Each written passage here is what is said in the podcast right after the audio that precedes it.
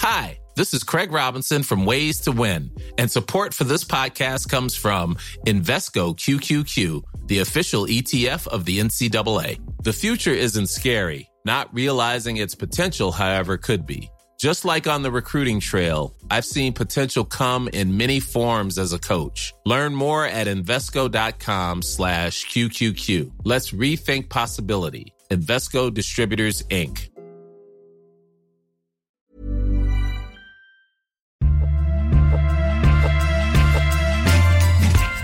Salut, c'est Thomas Rozek. On a beau nous seriner régulièrement le fait que notre pays, et l'Europe en général, soit avant tout une terre d'histoire où l'entretien de la mémoire est un des rouages essentiels qui forgent nos identités, ça n'empêche pas bien au contraire de devoir jongler avec des éléments du passé qu'on peine à adresser de manière frontale. C'est tout à fait saisissant si on s'intéresse au cas de l'Espagne. Le pays a longtemps été hissé en exemple pour sa transition démocratique réussie après 36 ans de dictature franquiste, mais tout ça s'est fait au prix d'un pacte du silence que de nombreuses voix, notamment des descendants de victimes du franquisme, appelle à briser, mais que les pouvoirs publics espagnols refusent pour l'heure d'affronter. Et ce, alors même que l'extrême droite espagnole rencontre un succès grandissant. Extrême droite incarnée par le parti Vox, où grenouille justement un certain nombre de nostalgiques revendiqués du franquisme. Cette obstination très risquée à vouloir maintenir cette période si proche dans l'ombre, elle nous interroge et elle va nous guider pour notre épisode du jour. Bienvenue dans Programme B. Bon, comme ça, vous m'entendez bien? Je suis un de ceux qui ont été renvoyés de chez John Deere. Et moi je vous le dis, il faut que la lutte continue. Animaros a que sigáis para adelante y que penséis que de ahora en adelante ni un solo convenio, ni una sola reivindicación de fábrica va a ser de tal fábrica, que será de toda la zona. Saludos, compañeros. Il y a quelques jours, fin janvier, dans la cantine d'un collège religieux, dans la banlieue de Madrid, une réunion d'ouvriers en grève, à visage découvert. Une situation qu'il aurait été impossible de filmer il y a trois mois. Comme il aurait été dangereux et irresponsable de vous montrer les visages de ceux qui disent aujourd'hui ce qu'ils ont sur le cœur. Le spectacle de la rue à Barcelone, à Madrid, a changé. Ce qui hier était interdit s'est transformé en possible. Clairement, les choses en Espagne sont en train de changer, en partie grâce à un film dont il sera question plusieurs fois dans cet épisode, Le silence des autres d'Almudena Caracedo et Robert Bahar, un documentaire au succès grandissant qui raconte comment l'Espagne a choisi de mettre de côté la période franquiste et les nombreux crimes qui y sont associés, notamment via une loi d'amnistie générale votée en 1977.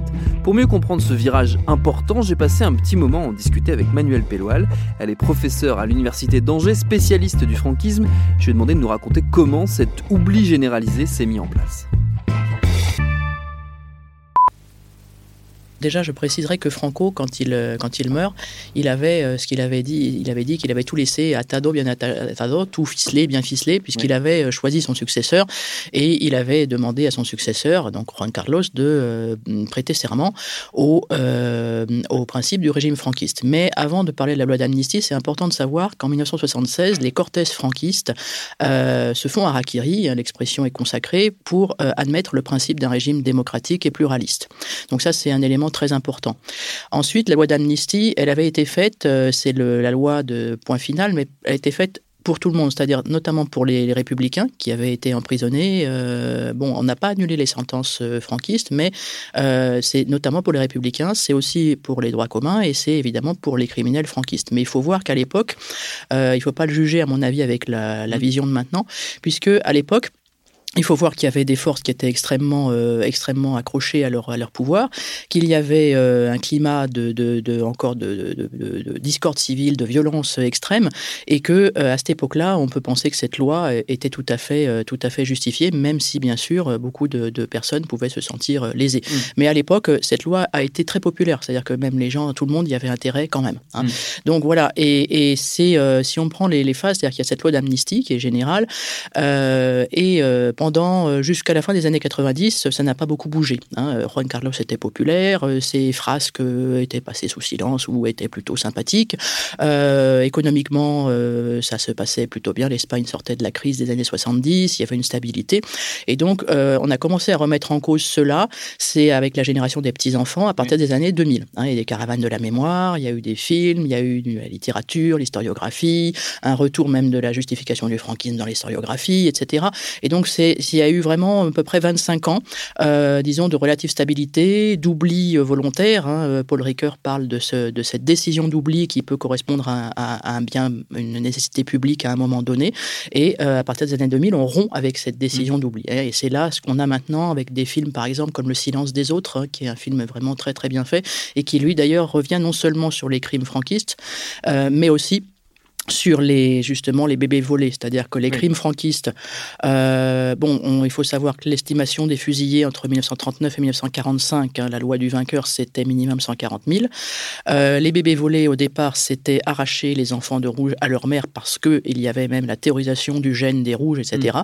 Euh, et puis bien sûr les emprisonnements, les travaux forcés, etc. Donc il y a eu vraiment une, une, répression massive et la génération des petits enfants prend ça en main. Avant de poursuivre notre discussion avec Manuel Pelloal, arrêtons-nous un instant sur le problème spécifique de la transmission du passé. Car des deux côtés, chez les franquistes comme chez les républicains, le silence a rendu le travail de mémoire extrêmement difficile. Les descendants des républicains, dont une bonne partie s'est exilée en France, bataillent par exemple souvent avec leur propre histoire. C'est le cas d'Emita Diaz de Bégar, vice-présidente de l'association des fils et filles de républicains espagnols et enfants de l'Exode. Elle a raconté son expérience à Caroline Fillette. Moi, je suis dans le cas de figure hein, où euh, mon père ne m'a absolument rien dit. Et lorsqu'il est mort, j'avais 38 ans. Le jour de sa mort, j'apprenais qu'il ne portait pas son nom et qu'on ne portait pas son nom. Donc, euh, je réalisais, le ciel me tombait sur la tête. En plus d'avoir le cœur brisé, le ciel me tombait sur la tête. Et je réalisais qu'en mourant, il emportait avec lui tous ses secrets cette histoire de vie, pourquoi on lui avait changé le nom, qu'est-ce qu'il avait fait, qui il était exactement. Et alors en fait, c'est à partir de là que euh, euh, bon, j'étais jeune, j'avais 38 ans, mais euh, quand et j'étais encore en activité, mais dès que j'ai pu, c'est-à-dire à la retraite, j'ai eu un besoin euh, avec une de mes sœurs de rechercher cette histoire. Il fallait que je la comprenne. Ma mère était aussi décédée. Ma mère ne savait pratiquement rien sur sur le, son parcours. Elle savait, elle savait des choses, mais pas pas pas tout. Et euh, elle avait elle-même été victime du franquisme. Elle a été exilée aussi avec ses parents, mes tantes, euh, mes frères et sœurs, mes cousins, cousines. toute la famille maternelle, une grosse partie de la famille maternelle a été exilée en France, est exilé en France. Et donc, euh, pour nous, a commencé une véritable croisade, hein, parce que quand on n'a pas, quand on a changé de nom, euh, il a fait, alors on a réussi, on a eu besoin de deux historiens, de deux docteurs en histoire qui nous ont aidés à faire des recherches, parce que pour nous c'était impossible. Moi j'ai fait je ne sais combien de voyages à Paris aux archives nationales en cherchant au nom de Diaz de Bédard, je pouvais toujours chercher, je n'aurais rien trouvé. En tant que républicain, il est arrivé en, en, France euh, sous un autre nom. Euh, c'est un réseau de solidarité français qui lui a changé le nom pour le protéger, protéger sa famille et protéger aussi. Mon père était lieutenant-colonel dans l'armée républicaine, donc il avait des, il faisait partie de l'état-major de la de l'armée républicaine, donc il avait des, des responsabilités vis-à-vis du gouvernement républicain, vis-à-vis de l'armée républicaine, il avait des, des, responsabilités. Donc pour protéger tout ça, euh, on lui a changé son identité. Mais euh, là, je vous le dis parce que maintenant je sais. Mais euh, quand je, j'avais, quand il est décédé, j'avais 38 ans, euh, j'ignorais tout, tout, tout. Donc euh, ça a été un parcours du combattant qui nous a permis aujourd'hui d'avoir accès à son dossier de la résistance parce qu'il s'est battu ici aussi. Il s'est battu contre contre Hitler. Il a il, il a voulu aider les Français à se débarrasser du fascisme hitlérien. Donc, euh, il avait un, gros dossier de résistance, parce qu'il était dans quatre réseaux de résistance. Je crois que ça fait à peu près deux ans qu'on a commencé à, savoir, à connaître l'histoire de, notre père. Voilà. On se rend compte qu'il y a deux profils. Il y a ceux qui ont transmis, qui n'ont pas eu peur de transmettre, que ce soit oral, que ce soit euh, écrit, que ce soit par la musique, que ce soit par la par la poésie, que ce soit, enfin, il y en a qui ont transmis, hein, qui ont fait connaître à leurs enfants ce qui s'était passé, qui ont raconté. Et puis il y a ceux qui n'ont pas pu le faire parce que c'était trop, trop, trop douloureux. Et donc, euh, quand ils ont compris que Franco resterait en place parce que les démocraties européennes ne feraient rien pour le déloger, euh, ils ont compris que pour eux, l'Espagne, c'était fini. Il n'y avait plus d'Espagne. Ils ne pourraient plus jamais revenir en Espagne sous Franco, bien évidemment. Donc, euh, ils se sont dit, ben, on doit, refaire une autre, se refaire une autre vie, on doit repartir sur d'autres choses. Et, il faut oublier l'Espagne. C'est derrière, elle fait partie d'un passé, euh, et il faut l'oublier. Donc, pour l'oublier, moi, je connais des, des, enfants de républicains espagnols qui ne savent pas parler l'espagnol. On leur a même pas appris à parler l'espagnol. Donc, c'était vraiment une volonté de s'intégrer à la, à la, société française et de repartir sur d'autres bases, sur, de, de, se refaire une vie, de se reconstruire une vie, euh, voilà, en oubliant l'Espagne.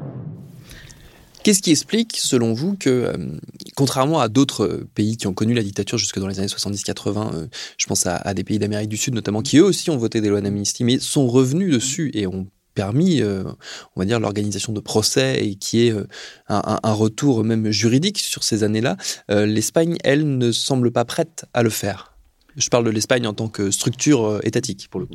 Oui, alors l'Espagne, euh, il faut savoir que effectivement, notamment, alors euh, il y avait, y, a plusieurs raisons. J'avais demandé pourquoi on ne s'était pas préoccupé de cette question plus tôt, et les gens me disaient, les gens populaires me disaient, tu sais, il y avait, est-ce qu'il y a mucho miedo por los pueblos todavía? Y on avait encore, la peur était encore présente, même après la mort de Franco, même après la fin de la répression. Donc il y avait, de la part de la société civile, il y avait encore une peur résiduelle dans les dans les villages, etc., puisque chaque village a été touché hein, par la répression. Euh, donc ça, c'est une chose. Il y avait aussi un, le spectre de la guerre civile qui a été agité pour de mauvaises raisons par les hommes politiques, mais qui était réel, puisqu'il y avait quand même des forces. Il faut savoir, dans les années 70, il y a des avocats qui avaient été assassinés, il y a des, leaders ouvriers qui étaient assassinés dans le dos, hors de toute, de toute législation, de tout droit. Donc il y avait encore un climat de violence et les gens voulaient quand même éviter cette, violence. Et du point de vue des hommes politiques, euh, on ne peut pas euh, accuser euh, par exemple le Parti populaire, puisque même sous les socialistes, entre 82 et 96, les socialistes ont été au pouvoir et ne se sont guère occupés mmh. euh, de, euh, de ces questions. Et le Parti populaire encore moins, évidemment. Euh, donc ça, c'est, il y a eu beaucoup de facteurs. Il y a aussi le fait que euh, les cadres euh, franquistes les, les, moins visibles sont restés en place très longtemps, c'est-à-dire que le franquisme dure 36 ans, et que l'appareil d'État, l'appareil judiciaire et tout ça, évidemment, les, les, forces de gauche, les forces civiles avaient été laminées, avaient été, et donc n'avaient pas forcément les moyens de remplacer tous les cadres. À ce moment-là, il aurait fallu, à mon avis, une révolution. Mmh. bon, et ça, c'était pas forcément à l'ordre du jour. voilà ce sont des facteurs qui, à mon avis, peuvent aider à expliquer, euh, si ce n'est euh, donner une explication complète. Si on parle de, de l'affaire particulière euh, des bébés volés, vous avez commencé à l'esquisser. Comment elle se met en place? Qu'est-ce qui Est-ce qu'on peut tout simplement expliquer ce que c'est pour ceux qui ne connaîtraient pas l'histoire de ces bébés volés? Oui, alors les, les, bébés volés, bon, ça, c'est le trafic d'enfants n'est pas propre à l'Espagne, hein, mmh. c'est quelque chose qui se passe dans le monde entier, mais euh, il y a une particularité. Donc, quand Franco gagne en 39, surtout les premières années, il veut vraiment éliminer, éradiquer euh, les rouges euh, et de manière même beaucoup plus massive, même qu'en Amérique latine. Donc, ça va être emprisonnement, ça va être épuration des cadres publics, des fonctionnaires de l'armée, etc. Ça va être la prison, ça va être l'assassinat, et ça va être aussi donc l'idée était pour les femmes rouges emprisonnées, c'était d'arracher euh, les enfants euh, de rouges, de femmes rouges, à leur mère. Et il y avait un, un théoricien, euh, Vallejo Nájera, il avait théorisé le gène rouge et il disait il faut extirper ce gène, il faut donc séparer les enfants. Donc d'une part, il y avait une politique, disons, eugéniste du franquisme. Mmh. Mais c'est pas le seul aspect. Il y a un autre aspect qui était, je dirais, bassement commercial et qui a été, qui a été euh, pratiqué euh, jusqu'aux années 80 et peut-être se pratique encore maintenant, c'était dans les hôpitaux ou dans les couvents, dans les maternités. Euh, de, de... Et qu'est-ce qui se passait? Alors, il y a beaucoup de femmes qui, à qui on disait, des femmes pauvres, hein, pas forcément des rouges, à qui on disait, bon, bah voilà, votre enfant, euh, il est mort.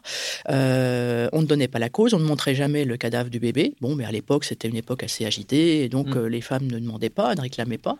Et on s'est aperçu dans les années 2000 que, que que c'est, on avait des listes hein, sur les registres, tel enfant mort de cause inconnue. Puis d'accord, il y avait des problèmes sanitaires, mais enfin quand même, ça a duré jusqu'aux années 50, 60. Et on a découvert que donc il y avait vraiment un trafic. On a découvert à partir d'un cas que il y avait un trafic d'enfants, c'est-à-dire que les bonnes sœurs ou pas seulement hein, dans les hôpitaux on donnait ou on vendait des enfants à des familles qui en avaient besoin et de manière exponentielle. Alors le calcul, c'est entre minimum 30 000, mais c'est peut-être beaucoup plus. Et donc en Espagne, là, ça s'est organisé aussi. Il y a des associations d'enfants euh, volés euh, qui se sont, euh, reconstitués. Et donc c'est aussi en cours de traitement judiciaire. Et c'est parce que vous le disiez, il y, a, on va dire deux phénomènes quelque part. Il y a, il y a une, une, un vol d'enfants orchestré, enfin théorisé euh, par, par, le, par le régime, et quelque chose de qui relève plus du droit commun quelque part de, de l'égalité. Mais est-ce qu'ils sont liés les deux, euh, cette activité, on va dire des, des, des vols d'enfants dans les, dans les hôpitaux qui a duré plus longtemps même que le, que le franquisme?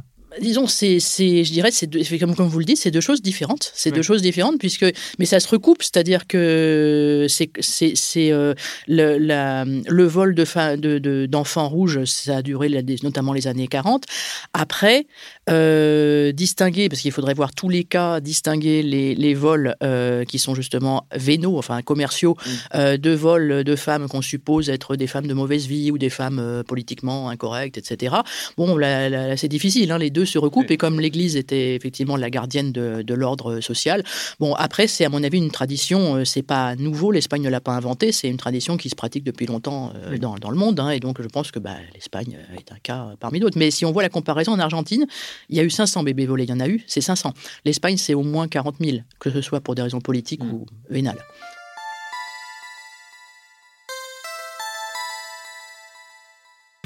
L'Argentine, puisqu'on en parle, elle joue un rôle assez décisif dans la reprise en main de la mémoire par les victimes du franquisme, puisqu'il se trouve que leurs plaintes et leurs demandes de réparation légale sont prises en main par une juge argentine, Maria Servini. C'est notamment l'un des points mis en avant par le silence des autres, dont l'avocate Elena Gadjou est l'ambassadrice en France. Elle a expliqué à Caroline Fillette les raisons de ce parcours judiciaire hors norme.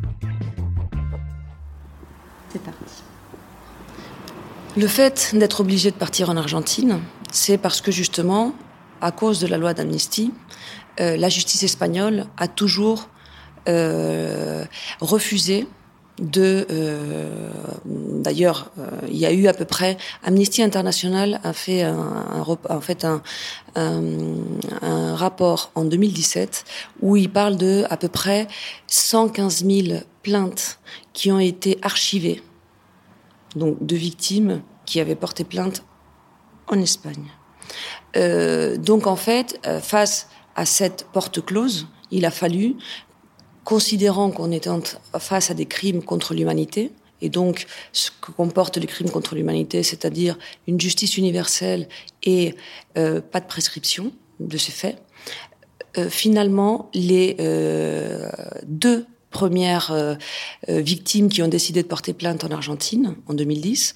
Euh, ils l'ont fait en Argentine parce qu'ils se sont dit il y a quand même un océan entre les deux, donc les pressions seront moins importantes. Et puis surtout, il faut, il faut savoir que l'Espagne a jugé des crimes commis pendant la dictature argentine.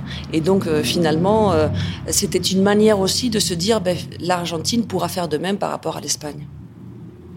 Combien de, personnes ont porté plainte aujourd'hui Aujourd'hui, ils en sont prêts à en fait de 10 000 plaignants. Donc à peu près 600 plaintes et 10 000 plaignants en Argentine. En 2010, ils étaient deux. Une plainte et deux victimes. Est-ce que vous pensez que, que la diffusion de ce film va, va libérer euh, la parole et va donner euh, envie euh, à d'autres personnes voilà, d'engager des, des actions? La réponse est clairement oui. Euh, déjà, la libération de la parole est très importante.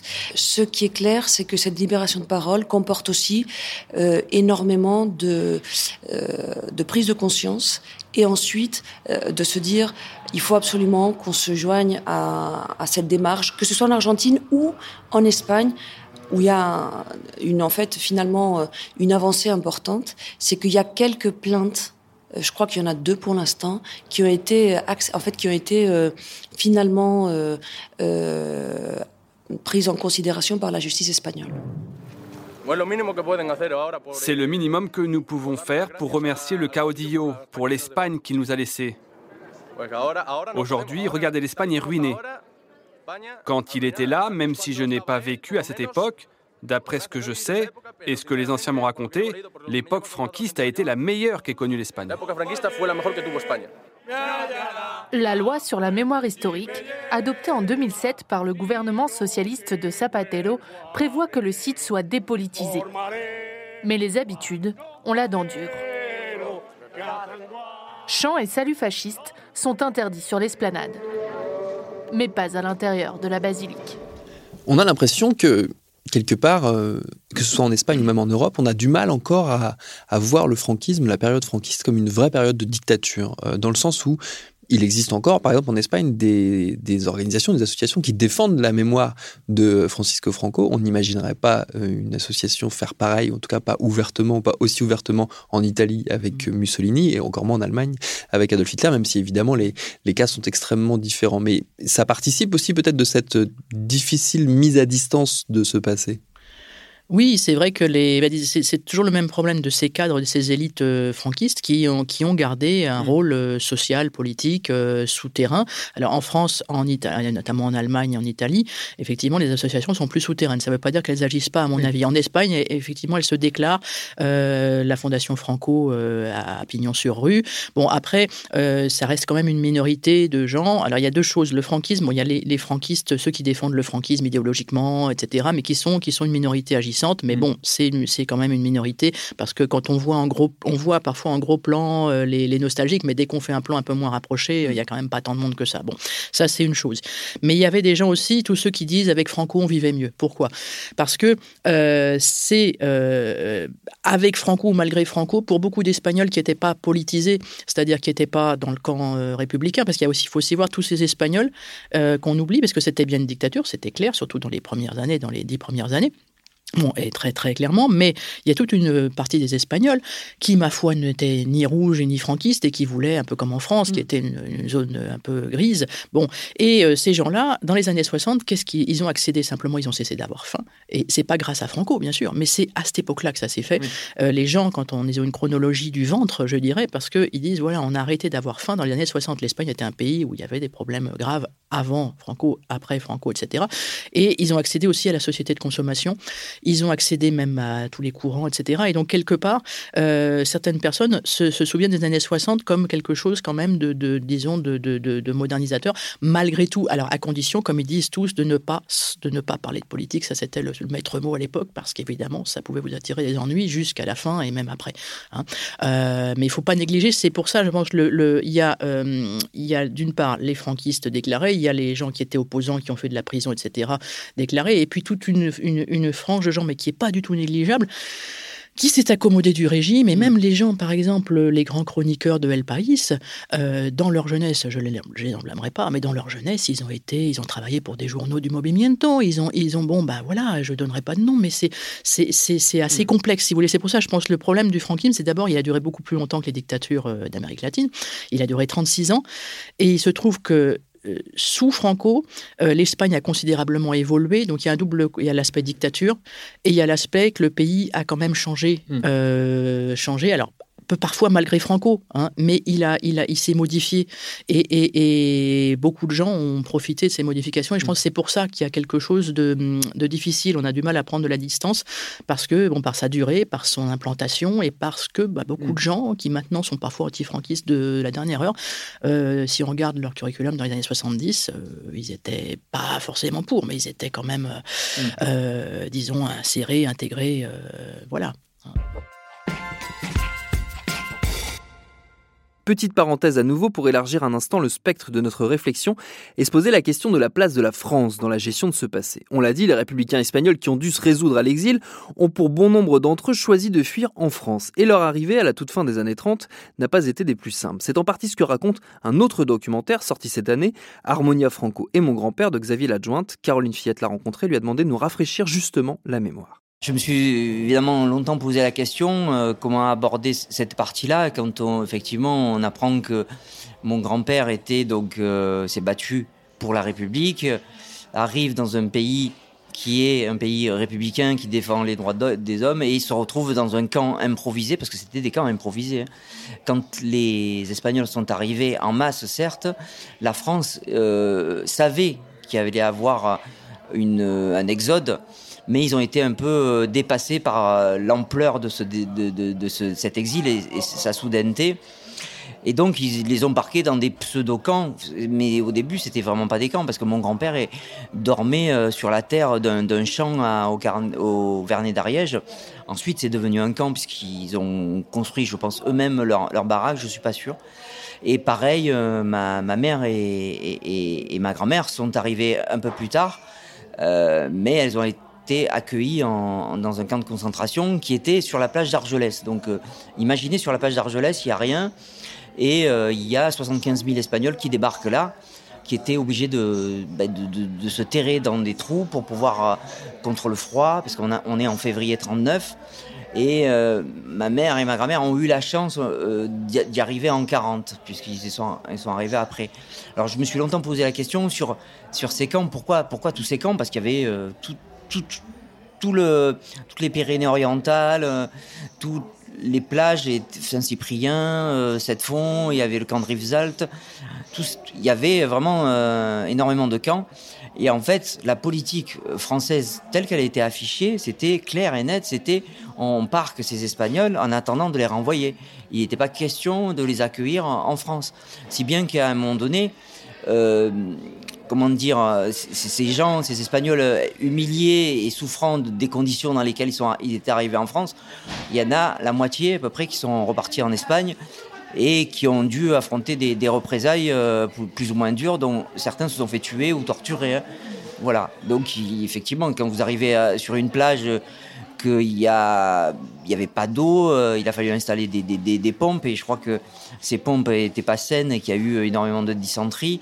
Il y a un moment donné, on se dit bon, ben, finalement, je vais rentrer en Espagne, ça peut pas être pire hein, ou, ça peut être pire. Oui.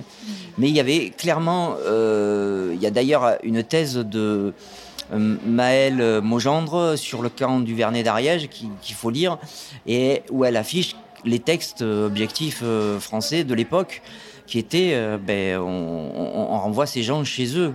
Il n'était pas question de les accueillir. Alors après, il faut se remettre dans le contexte. On était peu de temps après la crise de 29. Il n'y avait pas du travail pour tout le monde. Et d'ailleurs, les Espagnols n'étaient pas autorisés à, travailler. Ceux qui arrivaient à sortir des camps étaient dans des groupements de travailleurs étrangers, plus ou moins exploités, euh, vraiment payés une misère. Et ils ont eu la chance d'avoir ces camps de travailleurs étrangers parce qu'en fait la guerre mondiale s'est déclenchée le 1er septembre 39 et que les hommes, euh, les Français sont partis à la guerre et qu'il a fallu de la main d'œuvre. Donc euh, à partir de là, on a commencé à faire travailler des, étrangers, donc des Espagnols, et ces Espagnols ont pu avoir une situation, on va dire, euh, avoir de quoi payer un logement, de quoi se nourrir, et à partir de là, ils ont commencé leur, leur intégration. Est-ce qu'il est encore temps de faire euh, des procès, de faire un, un retour euh, légal sur cette période-là, ou est-ce qu'il est trop tard maintenant? On n'a pas parlé de la loi de 2007, la loi de, de, dite de mémoire historique, mais cette loi de 2007, il faut savoir qu'elle a été précédée par une bonne centaine de dispositions qui quand même donnaient des compensations, alors minimes, hein, mais des compensations financières, alors oui. par catégorie aux homosexuels qui avaient été réprouvés, etc., à d'autres. Donc il y avait eu toute une série sous les socialistes et même sous le Parti populaire, il y avait eu une série de, de compensations. Il y a des choses qui n'avaient pas été faites fait, c'était les sentences militaires de tribunaux militaires qui n'avaient pas été, euh, qui n'ont jamais été abrogées. Euh, il y a cette loi et euh, je perds le fil, pardon. Euh, on disait, pardon, c'était, je voulais aller sur. ce qui est trop tard. Ah oui, ce qui est trop tard. Bon, alors déjà, il n'est pas trop tard. Donc d'une part, ça se fait toujours et le, le film, le, je ne vais pas faire de la publicité pour ce film, Le silence des autres, mais c'est vrai qu'il explique bien. Ça se fait, mais via l'Argentine, via une oui. juge argentine qui qui essaye d'obtenir donc de convoquer notamment donc des, criminels. Alors il y en a plein qui sont morts, donc là il est trop tard, mais aussi des gens qui ont torturé dans les années 60. Hein. Euh, donc euh, ça se fait par voie effectivement euh, supranationale, par voie externe. En Espagne c'est compliqué, à mon avis il n'est pas forcément trop tard, notamment pour annuler, en tout cas au moins pour une compensation symbolique, puisque beaucoup de protagonistes sont morts évidemment. Après il y a toujours le problème des fausses communes, simplement de récupérer les restes, ça c'est financièrement c'est très compliqué. Il y en a 8000 qui ont été exhumés mais il y en a, il y en a beaucoup plus qui sont encore là. Donc ça, c'est toujours possible, ça c'est infini. Après, ça demande une mise en œuvre de moyens que ni les socialistes ni le Parti populaire n'ont mis vraiment, parce qu'il faut mettre sur la table de l'argent et des, troupes. Mais bon, pour moi, il n'est pas trop tard. Après, bon, et c'est comme l'exhumation de la dépouille de Franco du, du Balier de los Caídos, hein, de, la vallée de ceux qui sont tombés. Euh, cette exhumation donc a été, pour l'instant, elle est, elle est retenue parce que euh, ils se sont aperçus que la famille Franco avait une concession dans la grande cathédrale de Madrid et euh, aurait donc le droit de mettre la dépouille du mm. dictateur alors, en plein centre de Madrid, ce qui est encore pire puisque les nostalgiques n'auraient pas à faire l'expédition et ils seraient euh, donc euh, parfois certaines mesures reviennent en boomerang et ne, produisent pas l'effet escompté. Voilà, mais bon, il n'est pas trop tard. Après, c'est toujours quelque chose de très sensible et très délicat.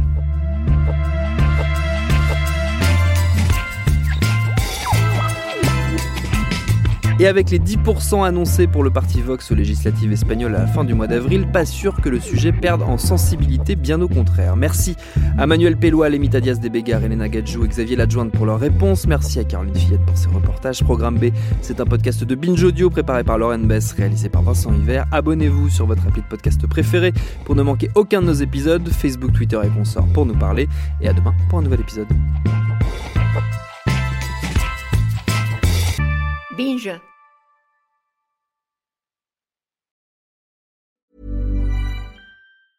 Mom deserves the best, and there's no better place to shop for Mother's Day than Whole Foods Market. They're your destination for unbeatable savings, from premium gifts to show-stopping flowers and irresistible desserts. Start by saving 33% with Prime on all body care and candles. Then get a 15-stem bunch of tulips for just $9.99 each with Prime. Round out Mom's menu with festive rosé, irresistible berry chantilly cake, and more special treats. Come celebrate Mother's Day at Whole Foods Market.